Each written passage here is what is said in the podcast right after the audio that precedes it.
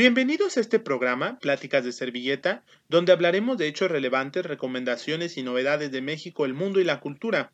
Mi nombre es Ricardo Ríos y me acompaña como cada ocasión mi amigo César Martínez. ¿Qué tal, César? Muy bien, muy bien, Ricardo. Muy contento de acompañarte aquí en esta sexta entrega del programa Pláticas de Servilleta con un tema muy interesante el que tenemos planeado el día de hoy, ¿verdad? Claro que sí, eh, esperemos que les guste porque es eh, hasta cierto punto polémico y da mucho de qué hablar. Es un hecho de novedad, es un regalo para la niña, para el niño y esperamos que les guste. Eh, ¿Por qué no nos haces los honores explicándonos qué vamos a platicar el día de hoy? Bueno, sí, entonces les comenzaré, ¿verdad? Bueno, pues hoy les tenemos preparado un tema muy especial, muy icónico de la cultura estadounidense, que queríamos hablar ya desde hace rato y en programas anteriores lo habíamos mencionado, la situación de los tiroteos escolares, ¿no? Una temática pues muy complicada, muy oscura, pero también eh, muy común, ¿no? En el panorama estadounidense, muy recordado. Pero lo cierto es que buscando muchos más datos, es cierto que Estados Unidos es la es la nación que más acontecimientos de este tipo han ocurrido, pero no es una extrañeza, o sea, no es algo sumamente raro. En otras naciones tienden a ocurrir cosas muy parecidas, pero lo que trataremos de abordar es cómo cambió, cómo es que el modelo estadounidense de estas situaciones ha impactado en las visiones y en otros acontecimientos que mm, dieron su origen en pues muchos momentos icónicos, ¿no? Que ha dejado esta pues tragedia. ¿Qué más podríamos agregar, Ricardo? Eh, pues justamente como no solamente cambió el paradigma de, de, ver las escuelas gringas, sino además cómo impactó en la cultura popular, porque a partir de que iniciaron estos tiroteos o se hicieron muy populares, se inició pues la producción de películas, se han hecho canciones, documentales, y está muy presente en la cultura norteamericana las masacres en las escuelas. Y justamente nosotros que vivimos en Latinoamérica eh, no, no padecemos de este tipo de violencia, nuestra violencia es de otro estilo.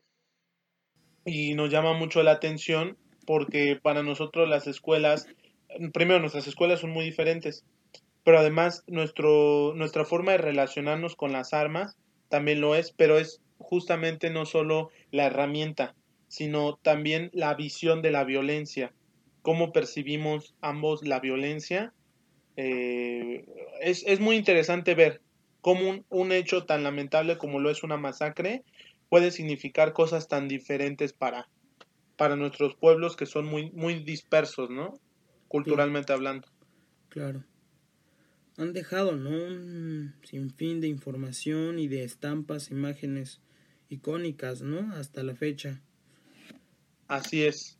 Frases fíjate que fíjate que está en nuestro imaginario colectivo y yo en alguna ocasión cuando se iba a, a iba a ser el estreno de la película de It, la primera parte. Sí me acuerdo que empecé a investigar mucho sobre Stephen King y descubrí por ahí que en, el, que en los 80, si no es que en los 70, publicó una, un libro, una novela que se llama Rabia. Te voy a contar así súper breve de qué trata Rabia. Por supuesto. Eh, bueno, eh, Charlie Decker es un alumno de último año de preparatoria, quien es llamado a la oficina de su director después de atacar a un profesor de química con una llave de tubo, dejándolo hospitalizado. Charlie comienza a insultar al director, provocando así su expulsión. El chico sale de la oficina y va hacia su casillero para tomar una pistola de ahí.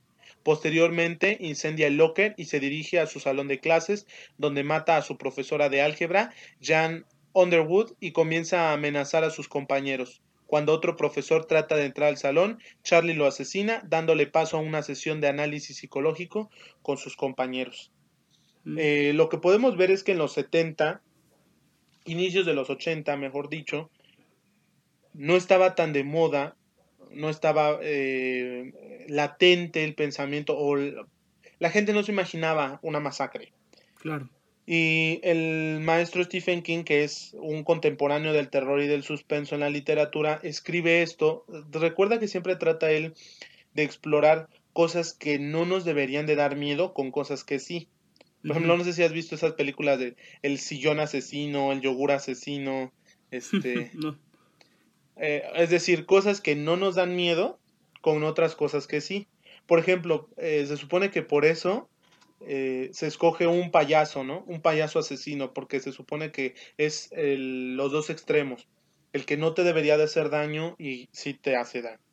Por eso es tan popular que hagan eh, disfraces y monstruos relacionados con seres santos. Por ejemplo, una monja y es un demonio, y un sacerdote y es un zombie, no sé, cosas así. Es un gran escritor, ¿no? Stephen King es, bueno, yo por lo menos lo tengo así considerado. Me parece que entre sus obras un largo bagaje cultural el que tiene y el que proyecta en sus obras una verdadera descripción aterradora, ¿no? Hace todo un uso de varias técnicas y muy relacionado con el tema de, del alcoholismo, ¿no? Porque su vida estuvo muy marcada por ello, ¿no? Eh, sí. En múltiples de sus obras hace referencia a la recuperación. Pero bueno, en otro momento hablaremos del maestro. Hablaremos profundamente de él. Eh, pero a lo que a mí me llama mucho la atención es que en este libro él hace, hace algo que se llama terror psicológico, ¿no? Sí. Y empieza a desglosarnos cuáles son las motivaciones de este chico para hacerlo. Y entonces nos platica cómo en su casa él es maltratado y de cómo en la escuela nunca encontró un lugar y al no obtener un rendimiento óptimo los maestros lo presionaban, el sistema estaba en contra, pues. Claro, claro. Y cómo eso lo detona. Entonces, él hace una lectura minuciosa en un, en un ejercicio literario, pero que en la realidad sucede muy parecido, que son los excluidos quienes al final, que no necesariamente, pero en su mayoría, excluidos, son los que cometen esta, esta clase de atrocidades. Y fíjate que hubo alguien que se inspiró, me parece, mira, su nombre aquí tengo el dato, es eh, Geoffrey Lyne Cox. Era un estudiante de último año de preparatoria que el 26 de abril de 1988 asesinó con una 38 eh, milímetros, tomó como rehén a 60 estudiantes. Eh, y dijo que había estado influido por esta novela. Entonces, después de otro suceso muy parecido, es decir, hubo varios, eh, Stephen King pidió que se retirara el libro pero obviamente el daño ya estaba hecho. No quiero decir muchísimo menos, y justamente también hay que platicar de eso. No es que un libro, una película o un videojuego detone la violencia. Claro. ¿Qué nos puedes contar al respecto, César? Sí, es un tema muy complicado, ¿no? Justamente te quería yo hablar al respecto, ¿no? Eh, A ver. ¿Qué estará detrás, ¿no? De esta clase de acontecimientos. Hablamos de un aislamiento social, ¿no? Pero también estamos hablando de mm, cómo se siente la persona al respecto, ¿no? Porque podemos ver algo muy característico, ¿no? Que es esta situación de apartar a la persona de la sociedad, pero no solamente eso, sino eh, esta clase de señales que dan las personas, ¿no? Antes de cometer esta clase de actos. Eh, muy interesante al respecto. Hay un, quería comentarlo, hay un corto llamado eh, aquí tengo el nombre, eh, Sandy Hook Promise, en el cual, no sé, si lo, no sé si lo has visto, seguramente mientras te lo narro lo recordarás, porque se volvió como muy... Eh, es probablemente el que ayer mencionaba. Ah, probablemente, probablemente sería ese. Es que hay dos, es que hay dos que están muy... Este... Sí, hay, hay uno que se llama este básicos para el regreso a clase. Back to school, sí. Ajá, y otro que es este el de, el de las señales. Claro. Me, me Entonces platícanos, platícanos el de señales para la gente que no lo ha visto. Claro. Eh, bueno, el transcurre, ¿no? En una escuela es una situación, ¿no? Así, eh, pues típica, ¿no? En una escuela de conociendo a, eh, por base a mensajes, ¿no? Pero la idea no es la historia, ¿no? La idea es lo que transcurre detrás de la historia, porque te están presentando en un primer plano eh, una historia diferente, pero te dejan señales, ¿no? Por detrás. A ver, vamos a, vamos a hacer una narración minuciosa, ¿te parece del, del video? Este, el video inicia con, y tú si algo me falta, este, al final nos haces, nos haces este análisis anticipado, ¿no? Claro. Eh, a ver, para quienes no lo han visto, el video dura muy poquito, dura como cuatro minutos o algo así. Bueno, entonces, como te decía eh, previamente, vamos a hacer una... Eh, vamos a hacer una relación minuciosa del video. El video, aquí lo tengo, dura mm, menos de tres minutos y trata de lo siguiente. Es un chico el video se llama Sandy Hook Promise Gone Violence Warning Things. Este. Creo que es alemán. bueno, eh, continúo. Eh, pues trata de un chico que está en la biblioteca y entonces empieza a escribir en una banca. Quien no lo ha hecho, estoy aburrido. Y entonces al día siguiente ve que alguien debajo le anotó otra, le anotó una respuesta, ¿no? Mientras estamos haciendo esto, lo que no vemos es todo el contorno porque nos centramos en la conversación que el chico está teniendo y al parecer todo el tiempo es una relación de eh, un video romántico pues que nos está contando un romance juvenil y de cómo ellos al pasar de los días él la ve en la biblioteca la ve este está buscando pues quién es quién podría ser la mujer que le está respondiendo porque asumimos que es una mujer no entonces, en, el, en el, ¿cómo se llama? Está en la cafetería, en el salón de clase, está comparando la letra de las chicas. Y entonces, un día, llega y ya está, parece que es como fin de año, ¿no? Escolar, porque además les van a dar como su anuario o algo así. y entonces, este, ya llega él a la biblioteca esperando la respuesta porque escribió en su, en la mesa y nadie se dio cuenta de que ya había una Biblia escrita en esa mesa. Eh, decía, este, ¿quién eres tú? Y entonces él esperaba al otro día encontrar la respuesta, pero no la, no la puede encontrar porque está cerrada la biblioteca. Entonces, pues dice, pues ya ni modo. Y va al gimnasio donde, donde les están entregando estos este, anuarios pues los anuarios y él al firmarle a una compañera descubre quién conoce a la mujer con la que había estado hablando en la biblioteca. Y en ese momento se abre una puerta, entra un chico con un rifle y entonces se pone no. lo bueno. Eh, sí, la imagen. Ahora sí, las señales que no vimos, porque justamente esto es cosas que no hemos visto a lo largo del video y es para detectar señales, ¿no es así, César? Sí, claro, ¿no? Hacen un, eh, bueno, porque todo está en, grabado en un primer plano, pero en un segundo plano podemos ver eh, cómo una persona está, haciendo, está sufriendo abusos, ¿no? O, por ejemplo, buscando en internet, ¿no? Armas. Entonces, eh, la verdad es que sí me hizo reflexionar mucho, ¿no? ¿En qué momento estás tan entrometido en tu asunto, en tus propias cosas, que no prestas atención a esa clase de señales, ¿no? Qué fácil lo hicieron ver en estos dos minutos y pico. Esta clase de cosas, ¿no? Que mientras tú estás viviendo una historia distinta, por detrás de ti está, uh, está viendo un abuso, ¿no?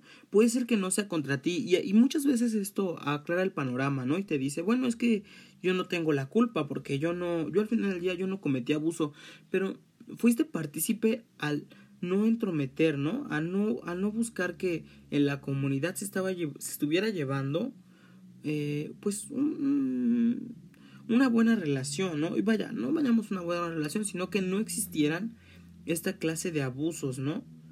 Yo creo que es lo que, nos, termina, nos termina diciendo. ¿Tú, ¿Tú qué opinas al respecto? Es mucho el sentido de individualismo que tienen que tiene la cultura occidental Claro. Y en el video se ve, yo la primera vez que lo vi, lo vi en Telemundo, narrado. Y ya tuve que inmediatamente verlo. Lo empecé a ver y desde el principio yo empecé a anotarlas porque ya había escuchado yo la narración.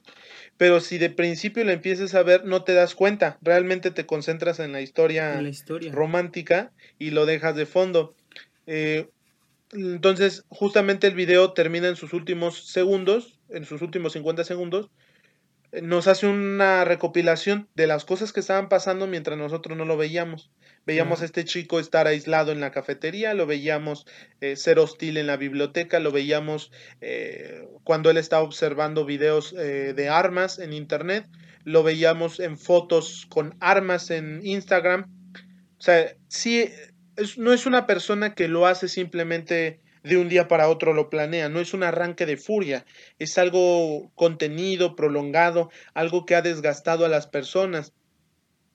Y justamente nosotros, todos, y es muy importante, yo creo que platicaremos un poco acerca de ello, el caso del chico de Monterrey, ¿no? El niño de Monterrey. Claro, que muchas de las cosas, ¿no? Presentó esta, este mensaje, ¿no? Que es lo que más llama la atención, este mensaje de que era el día, ¿no?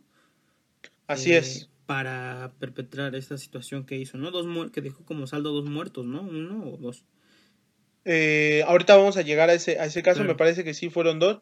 Pero para retomar, la idea que quiero retomar para este punto que estoy diciendo es que es un poco nuestra culpa y cuando leíamos, hacíamos la relectura de lo que sucedió en Monterrey, cada vez que pasa esto en cualquier parte de Estados Unidos o del mundo, siempre decimos lo mismo en México y los generadores de opinión pública lo repiten. Cada vez que sucede una masacre como esta, no solamente falló obviamente la familia del chico, no solamente falló las instituciones, sino fallamos toda la sociedad completa porque no estuvimos eh, al pendiente de ellos. Es muy parecido a lo que sucede con los suicidios.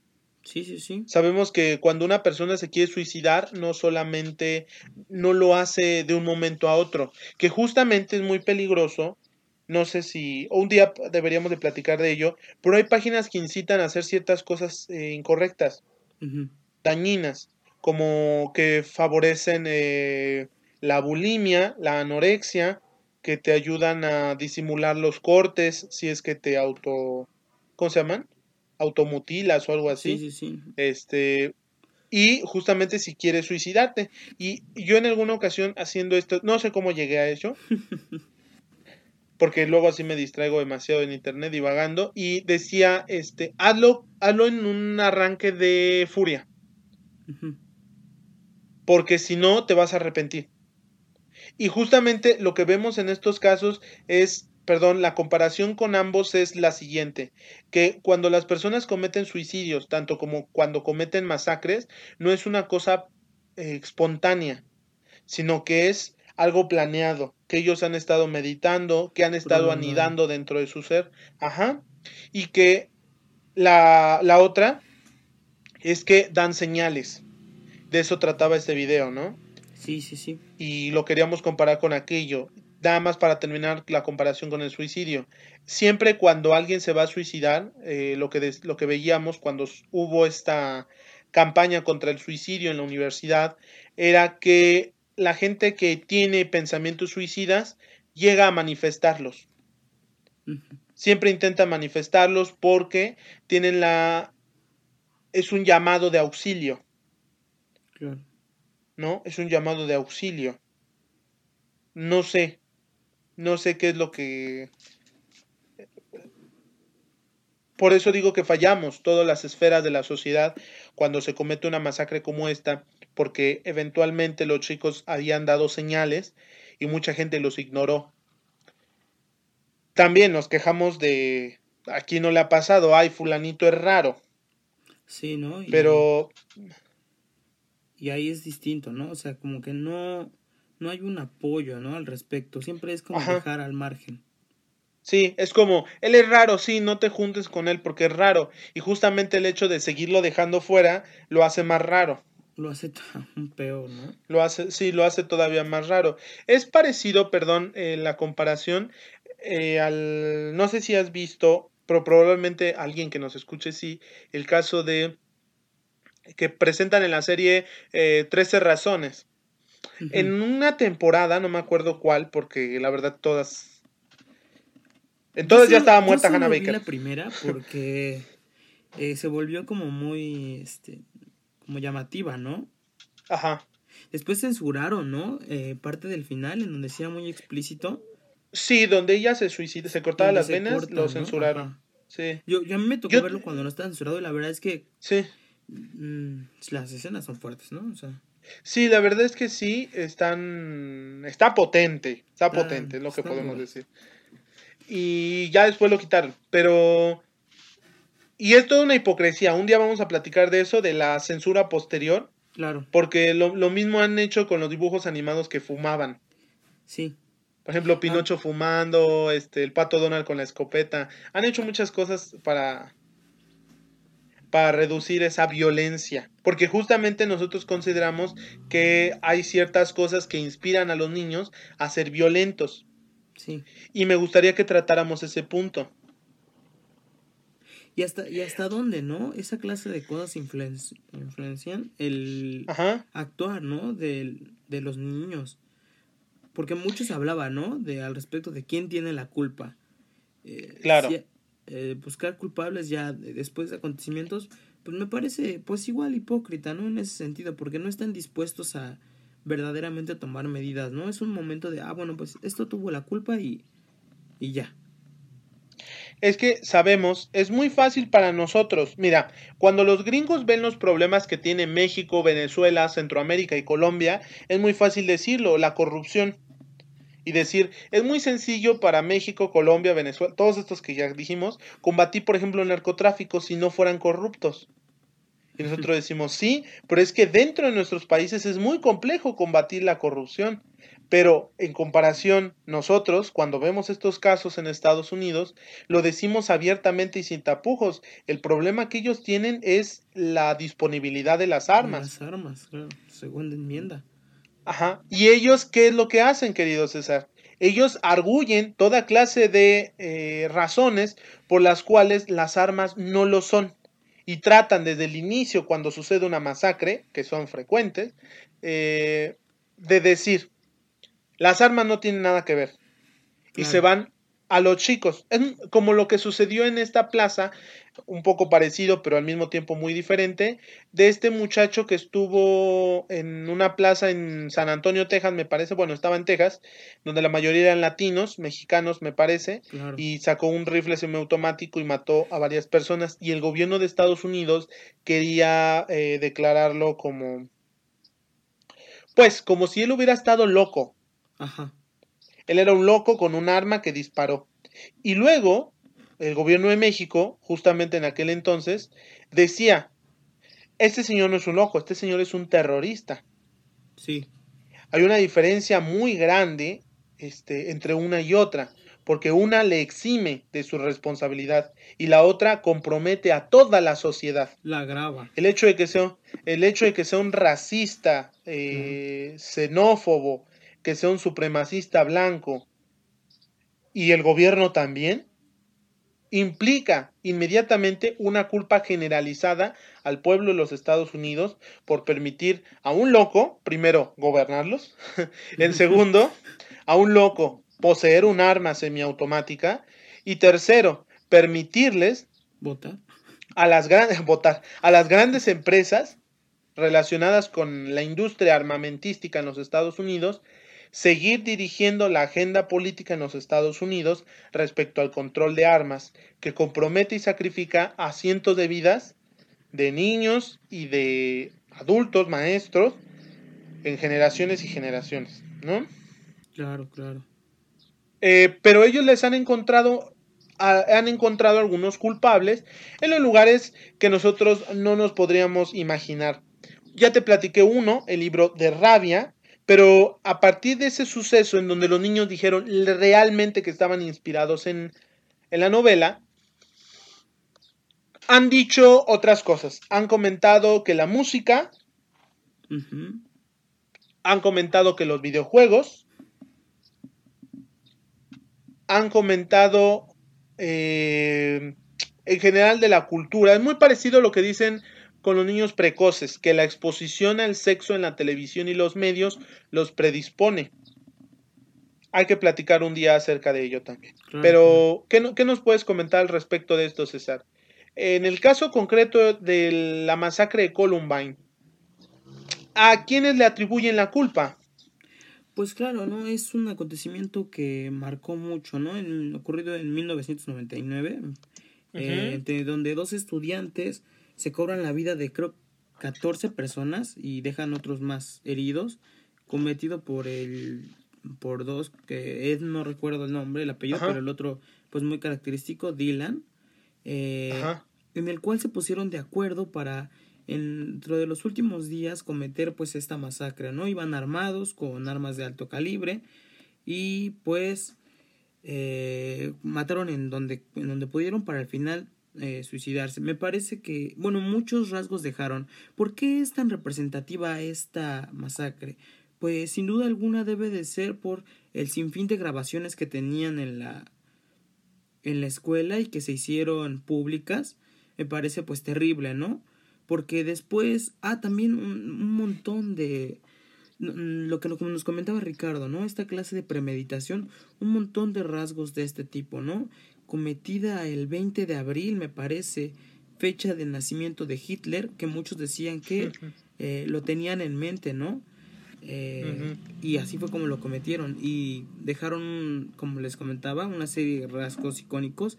La playera está ocupada por Dylan, eh, Natural Selection, que sería ocupada también en el problema en Monterrey. Eh, y como comentábamos, ¿no? Un montón de cosas icónicas.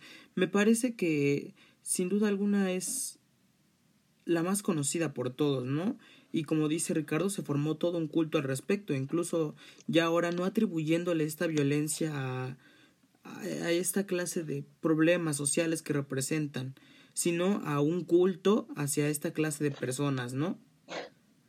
Eh, ¿Qué más podríamos decir? Eh, mira, vamos a platicar en concreto del, del, caso de Monterrey ahora. Vale. Eh, en el caso de Monterrey, para tocar el punto anterior y de ahí avanzamos hacia el caso, eh, le echaron la culpa a los videojuegos. Sí, ¿no? Inmediatamente salieron memes al respecto. Sí, bueno, tú deja memes, autoridades, primero autoridades y luego memes, ¿no? Las autoridades le echaron la culpa a ello, pero cuando se investigó más profundamente sabíamos que el niño, el niño obviamente sí, sí, sí estaba inspirado en, o sea, si era un fanático de ciertos videojuegos de alto contenido violento. Eh, ese es un tema aparte, como ya platicamos, ¿no? Claro. Yo personalmente no creo que los videojuegos predispongan a los niños para hacer esta clase de cosas. Pero probablemente sí los desarrollan, ¿no? Me refiero a que, eh, digamos que la idea no está planeada de ahí, pero la exposición a esta clase de gráficos no creo que sea principalmente la responsable, pero si bien genera, ¿no? Esa, uh, ese gusto. No, no precisamente lo para, ¿no? No sé eh, qué opinas al respecto.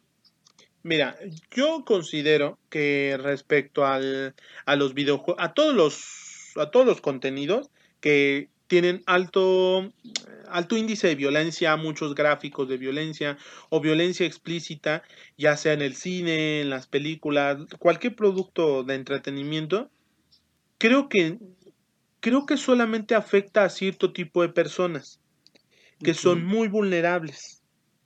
Y creo que esa vulnerabilidad no estriba en una naturaleza de fragilidad, es decir, naturalmente ellos no nacen siendo frágiles o más predispuestos, sino que una persona con una educación regular, que tiene perfectamente establecido los conceptos de bueno y malo y que ha desarrollado una conciencia de sus actos, es una persona común y corriente, normal, común, llamémosle mejor dicho, no estaría predispuesta necesariamente a influirse por estos actos de violencia en las películas y tal.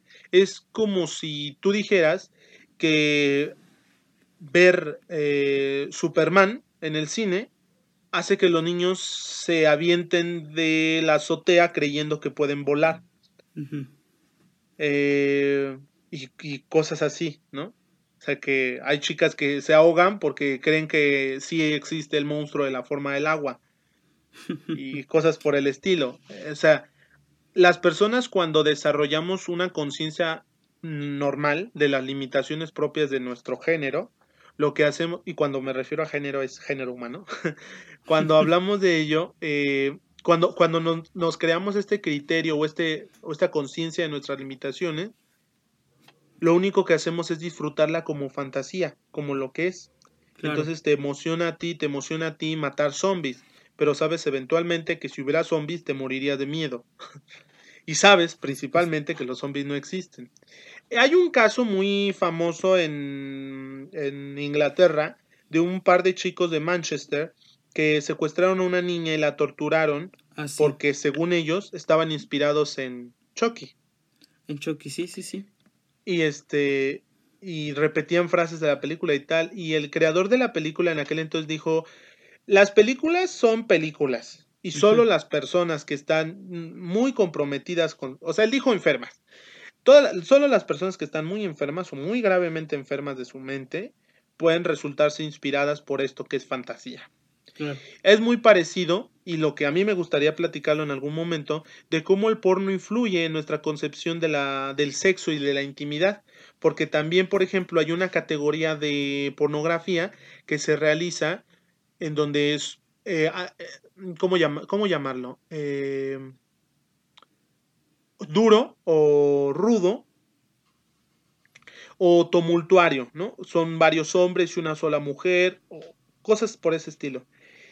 Y justamente en España y en México también sucede, yo creo que en todas partes, pero yo conozco unos casos de España, y el de la manada, el de la manada, sí, el de los porquis aquí en México, este, y decir hasta qué punto esta concepción sobre el sexo, influida por la pornografía, llevaron a estas personas a realizar una violación. Porque es cierto, eh, al principio de los años 90, no sé qué tanto, pero en la pornografía sí es muy común que en la pornografía, llamémosle mainstream, ¿no? O sea, etcétera.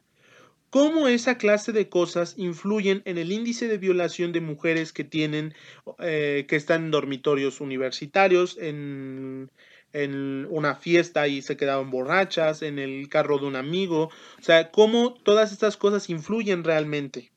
Porque si abrimos la puerta al, hecho de decir que la televisión y los medios y todos los contenidos influyen en las masacres, entonces lo que estamos haciendo es decir que las armas con que, que alguien se las vendió legalmente, este, no son las responsables de, de estos asesinatos. Yo creo, yo personalmente quiero que quede constancia de eso.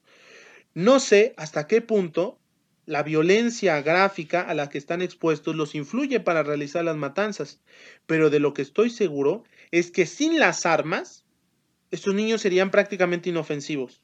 Por supuesto, ¿no? Se quedarían imaginario. Sí, a lo mejor el niño haría este vandalismo en la escuela. Claro. O este o sería un niño, no sé. No resuelve el problema de fondo, que es lo que estamos hablando de la exclusión escolar.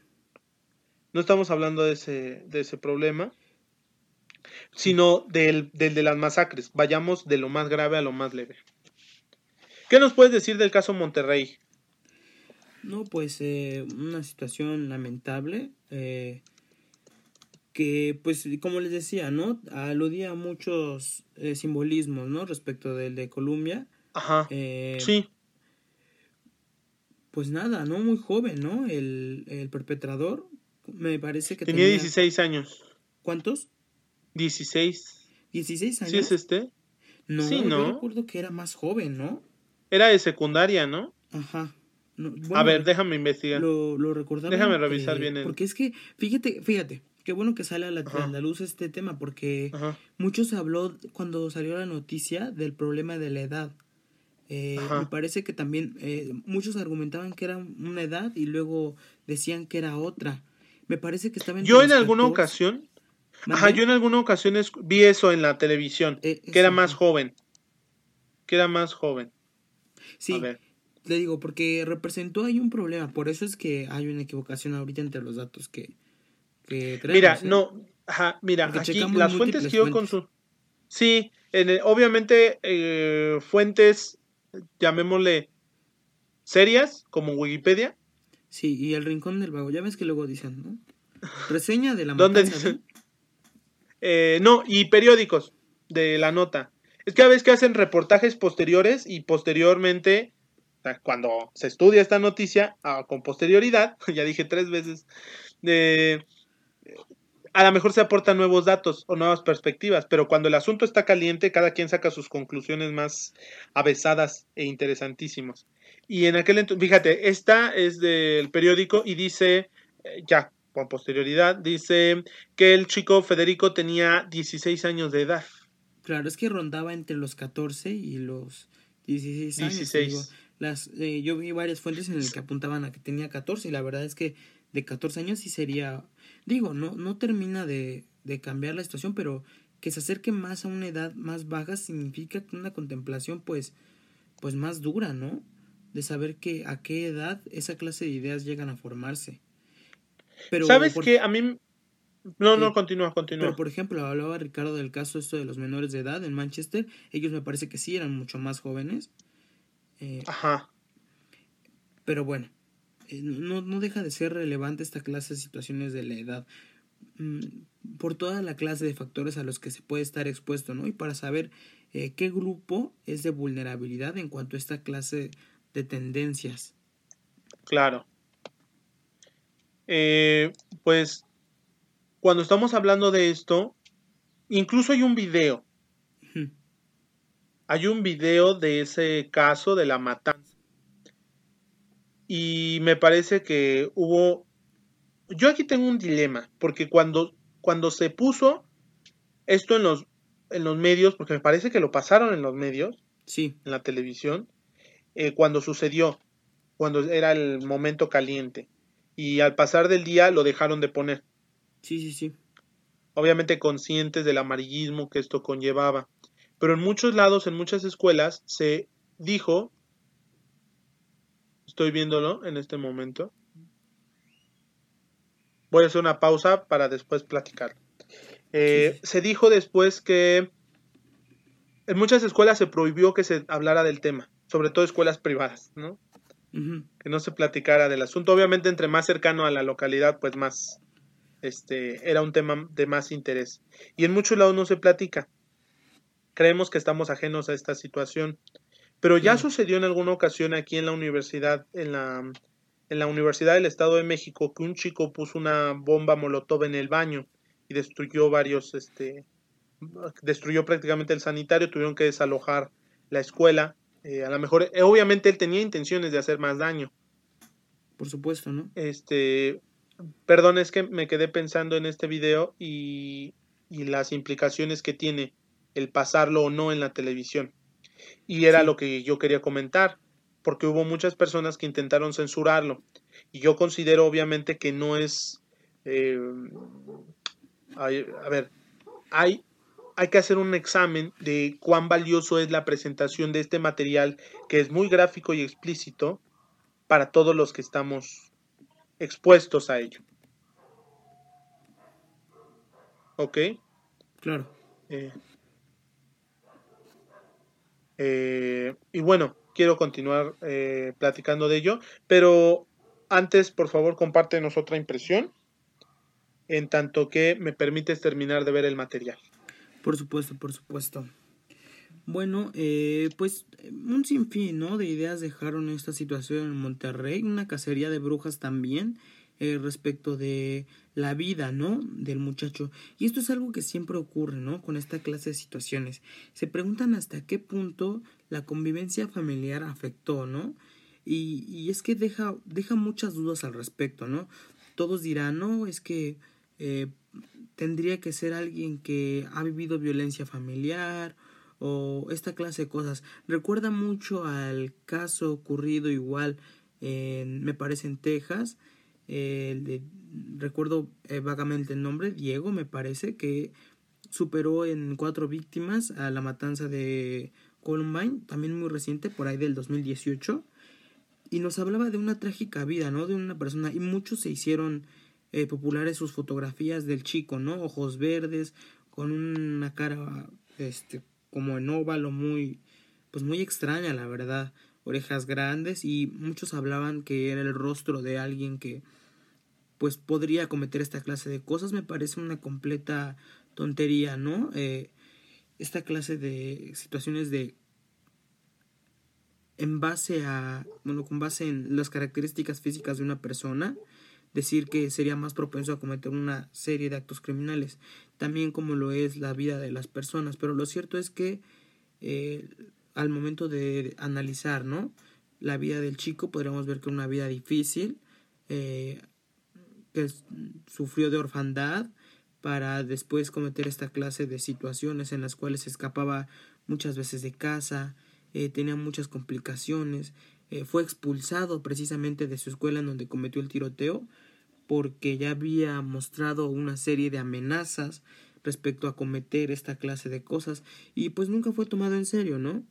Al final del día fue atrapado, no se suicidó, y pues las entrevistas fueron las situaciones más duras, ¿no? Que terminaron por ser analizadas.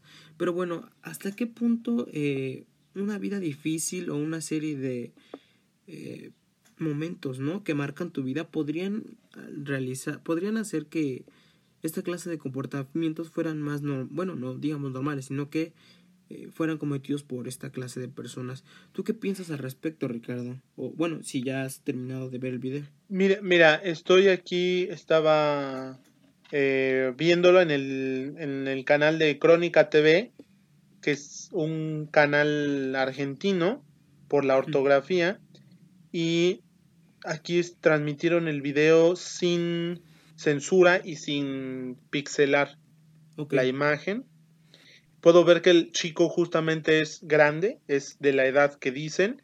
Y en segundo, el momento exacto donde comete, donde se suicida. Pero además, y lo más grave, es que contra los que está disparando son menores, son más pequeños que él. Ah, esa era la eh, situación, ¿no? Por la que había complicaciones, ¿no? Para definir la edad, supongo.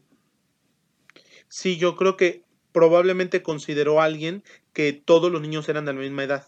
Claro. Porque el grado, el grado a los que les está disparando, eh, yo considero por la vista que son de primero o segundo año de secundaria.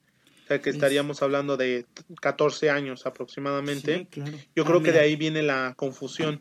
Y este, porque a los 15 años es cuando estás en tercero de secundaria, ¿no? Es cuando estás en las fiestas a los niños. Y en eh, y el chico era más grande. Físicamente se ve más grande y su rostro es un poco más maduro, pero se ve perfectamente... Eh, ¿Cómo decirlo? Es como si estuviera rompiendo vasos y quisiera tirarlos todos. Eh, cuando se suicida todos los niños salen, pero inmediatamente una de las primeras balas que dispara es contra la profesora. lo que tú comentabas respecto a lo de los niños y las edades, Sí era eso, ¿no? Lo que habías comentado. Sí, sí, sí. Bueno, y ahorita sobre las vidas, ¿no? De las personas. Sí, que les siempre hacemos como el recuento de cuál era su biografía y cómo llegaron a ello, como si fuera una consecución, como si fuera un personaje de película. Claro, eso es peligroso. Y sus superpoderes eran tal. Eh, hace un momento, cuando antes de empezar a ver el video y antes de darte respuesta, era eh, recordaba cuando dicen eh, uno de los argumentos por los cuales no transmiten estas imágenes, además del respeto por las víctimas y darle el sentido de luto que requiere una masacre como esta, es justamente que las personas que tienen problemas cuando y llegan a tener estos pensamientos, cuando ven esto en las noticias, eh, se inspiran. Eso es el principal argumento pero creo que es constantemente contra, eh, o llame, refuerza el pensamiento original de que el contenido es el que inspira a los niños a realizarlo. Y segundo, por supuesto que creo necesario que analicemos el perfil de los niños y que los hagamos públicos, porque por ejemplo en este caso me parece que el niño estaba al cuidado de sus abuelos. Sí, sí, sí, ¿no?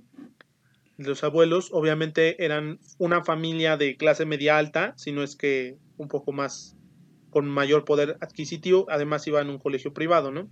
Y em, me parece que el abuelito tenía una, una predilección por las armas y estaban a disposición de su, en su casa.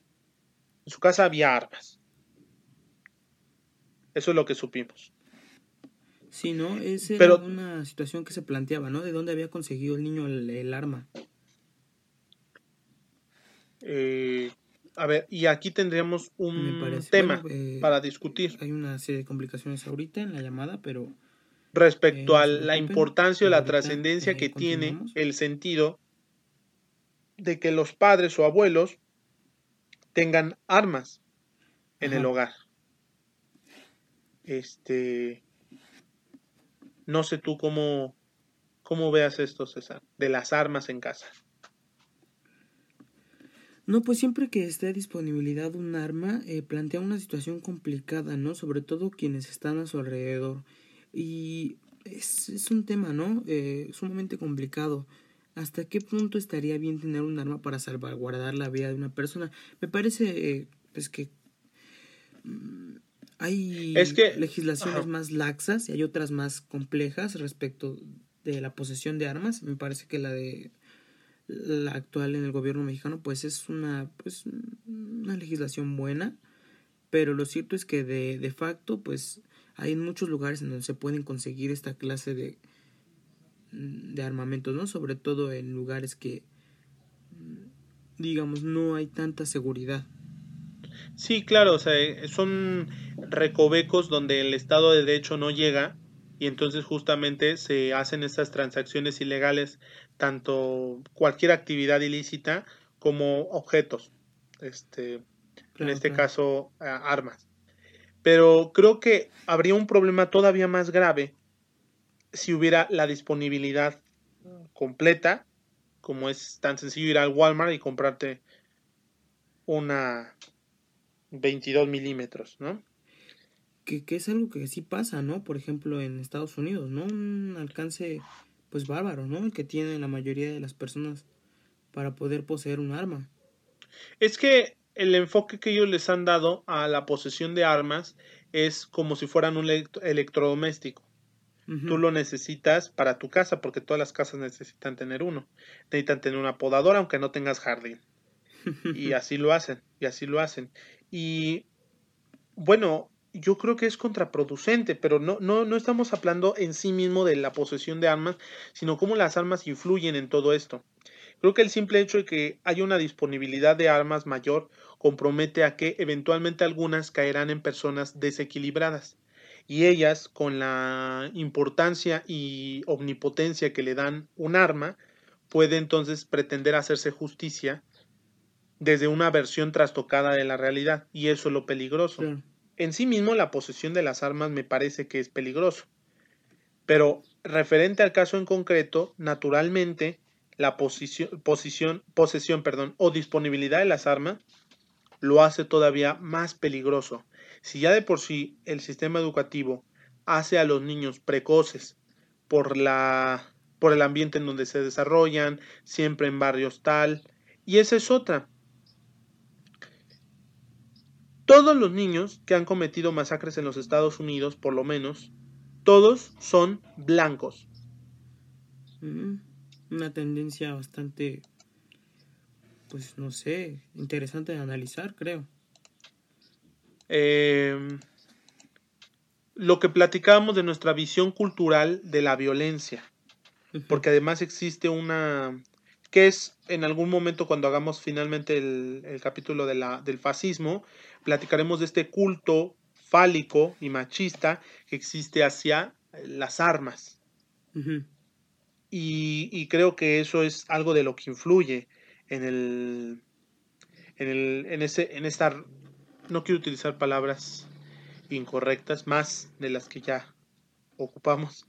Sí, em, bueno, ¿y por qué consideras o consideras que no afecta el sector afroamericano en Estados Unidos? ¿Por qué no vemos más? Digo, no, no es que queramos ver más, pero sino, ¿cuál crees que sería la razón de por qué los afroamericanos no cometen esta clase de situaciones? Lo que yo creo es que se va a escuchar muy tonto, pero lo voy a decir.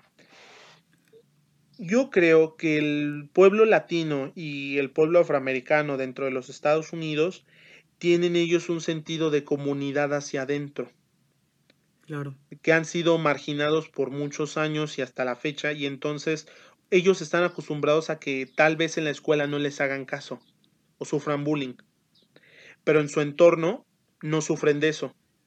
No hay desintegración, ¿no? No hay desintegración. Incluso en los barrios en donde hay mucha marginación y no hay esta comunidad, no hay, no es la de los negros de los 50 y 60, alegres, dicharacheros, que hay un pastor negro, no.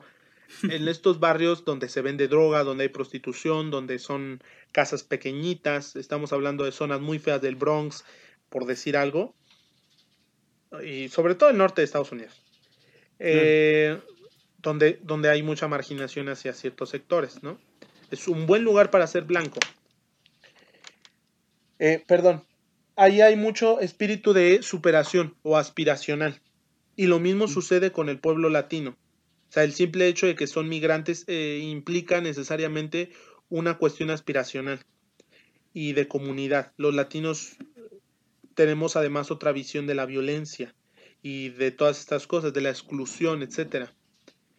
Entonces, eh, por eso considero que las personas blancas, por no decir la raza blanca, en Estados Unidos es la que más sufre de la discriminación entre ellos. Claro. Entonces, mm, tendríamos que agregarle, no, creo que está en el mismo, que el deporte blanco por excelencia es el uso de las armas para hacerse justicia, ya sea en el Ku Klux Klan o en las masacres y tiroteos. Por eso... Hay un, hubo un caso, ¿no? de una matanza en el cual portaba una playera que decía, nacido para matar. Mm, no me acuerdo.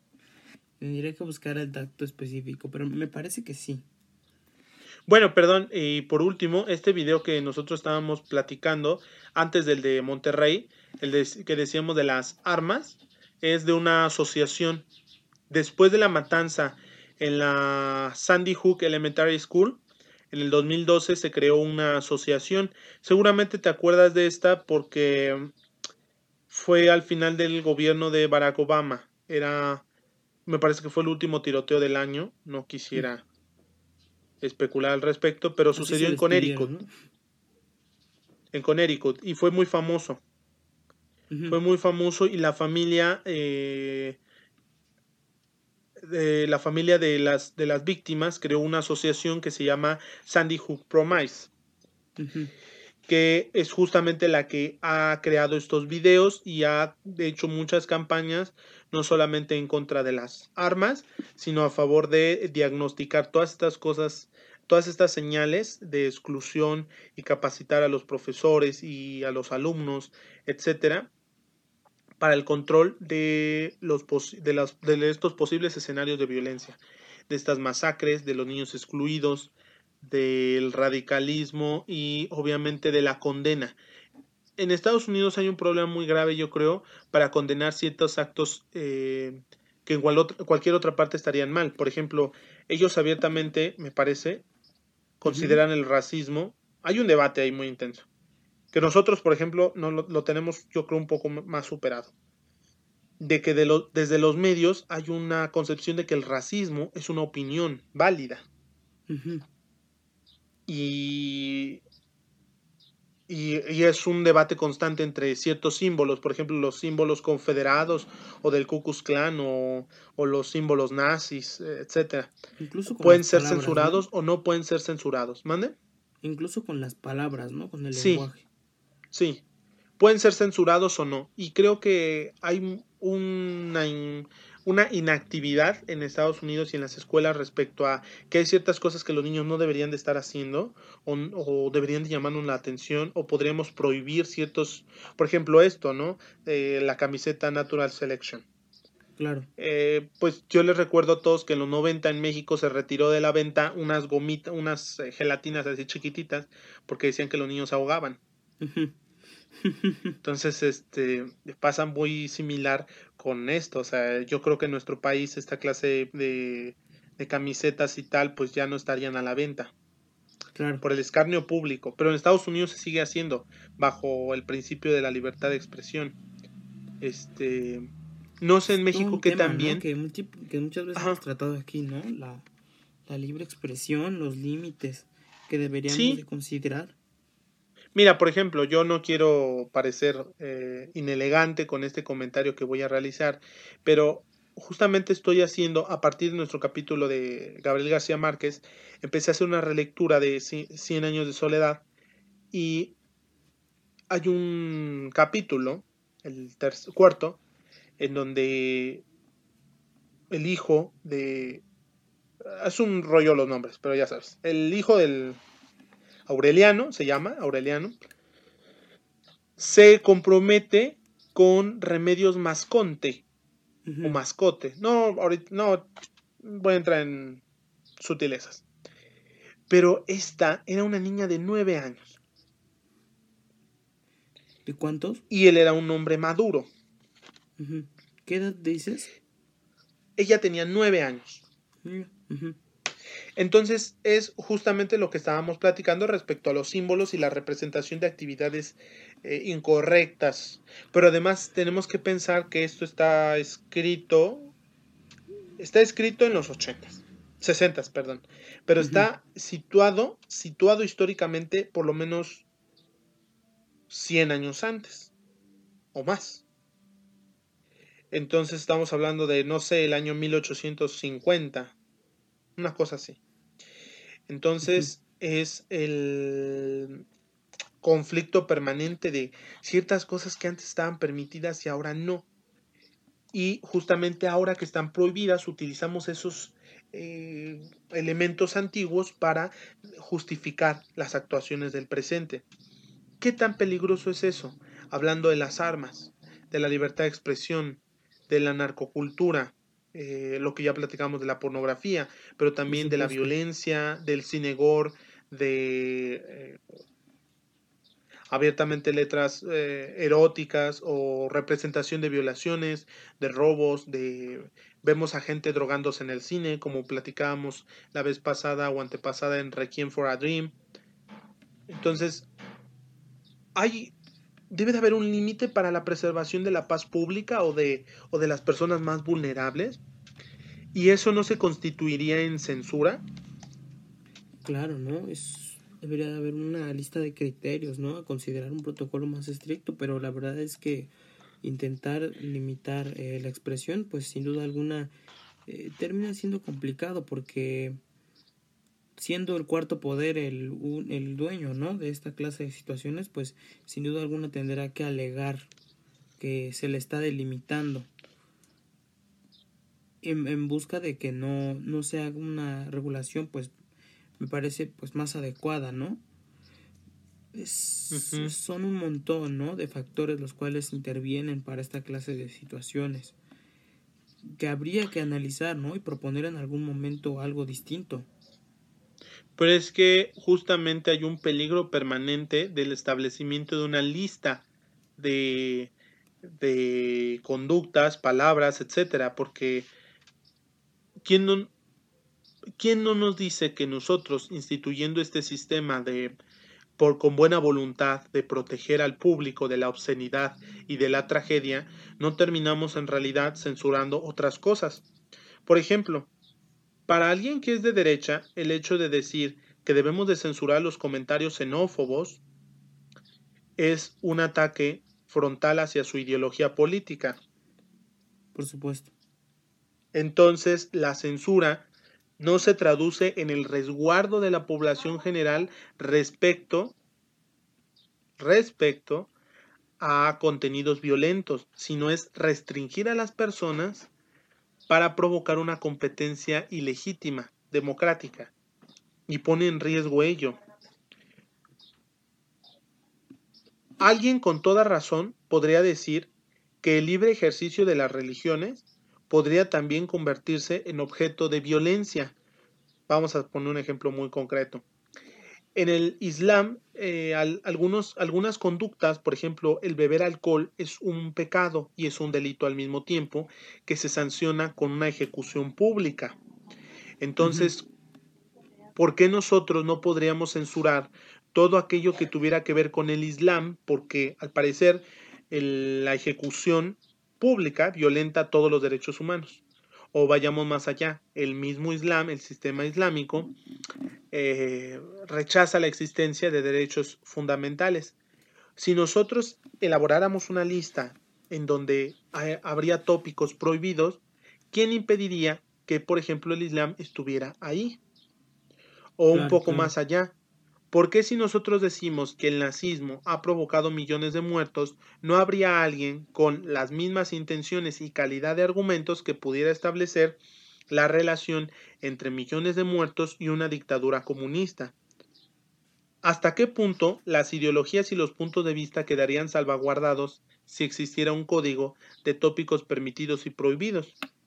¿Y qué pasaría con la exclusión de ciertas palabras y argumentos dentro del bagaje cultural universal?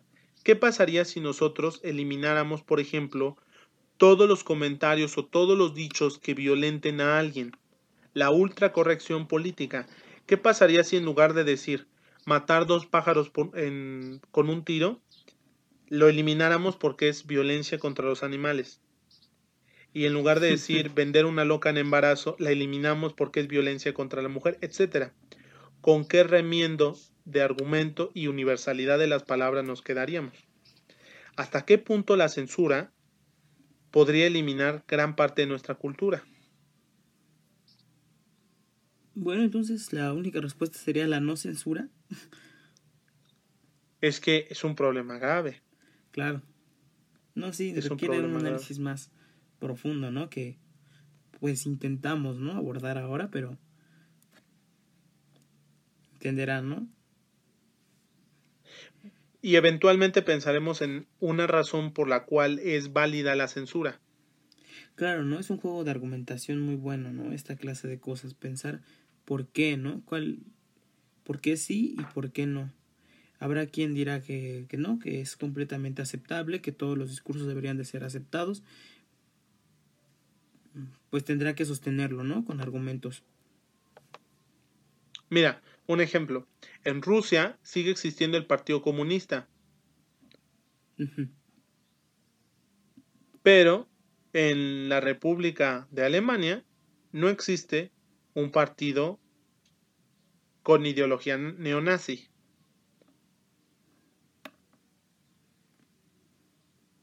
Claro, ¿no? Entonces es muy...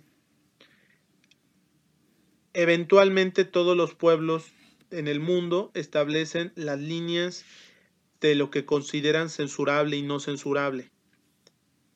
Un caso muy importante, las repúblicas latinoamericanas. la globalización no ha podido abolir, ¿no? Y, yo creo que no. propia a cada uno.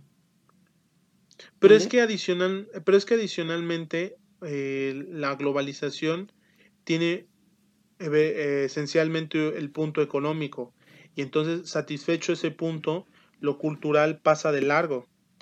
Por eso el sistema financiero internacional ha permitido la supervivencia de dictaduras tiránicas y despóticas en el mundo, eh, siempre y cuando estén prestas a realizar las encomiendas que les da el sistema financiero internacional, como serían mismo la monarquía absoluta de Arabia Saudita. Mientras sea conveniente para algunos. Sí.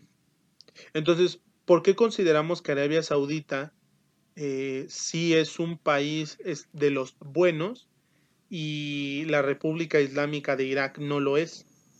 Dices, bueno, es que Irak financia terroristas, Arabia Saudita también. Ambos tienen un sistema teocrático. buenos Ajá, exactamente. Ellos disparan sonrisas.